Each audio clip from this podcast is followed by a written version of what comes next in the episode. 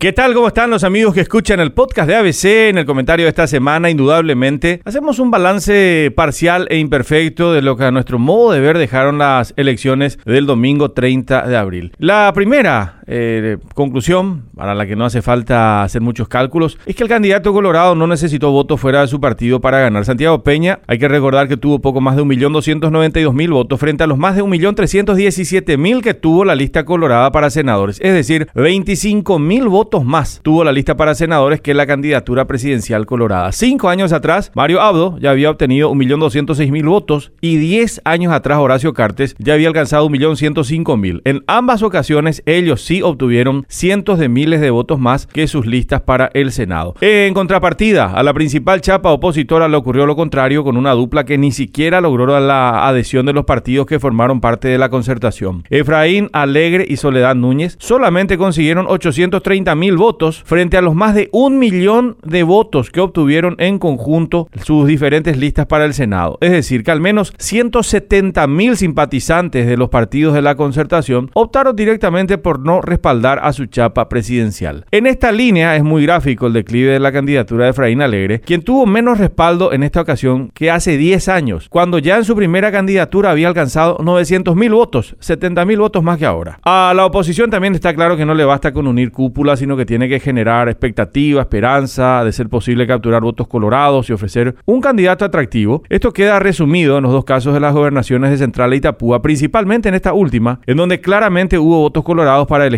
al liberal Javier Pereira como gobernador. Para muestra, 102 mil itapuenses votaron a los concejales colorados, solo 89 mil a su candidato a gobernador, es decir, 13 mil votos que fueron para otro lado, presumiblemente en su gran mayoría al concertacionista Pereira, quien obtuvo la victoria precisamente por más de 12.000 votos. La victoria colorada fue contundente también, y eso está claro, aunque erróneamente señalada por muchos como inédita. Ya en 1998 la ANR había obtenido más del 53% de los votos para la presidencia, 24 bancas para el Senado y 45 bancas para diputados. Sí, la diferencia para el próximo periodo está en la fragmentación de la oposición, con diferencia de lo que había ocurrido en 1998. El otro detalle es que el voto preferencial minimiza el voto castigo, eso está clarísimo, y además puede premiar a los de buen perfil y campaña. Por primera vez vemos los efectos de este voto preferencial en unas elecciones generales. Y el caso más elocuente es el de Eduardo Nakayama, que estaba 30 en el número de la lista de candidatos al Senado por la alianza entre su partido y otros, y quedó finalmente número 6, desplazando a políticos mucho más experimentados, inclusive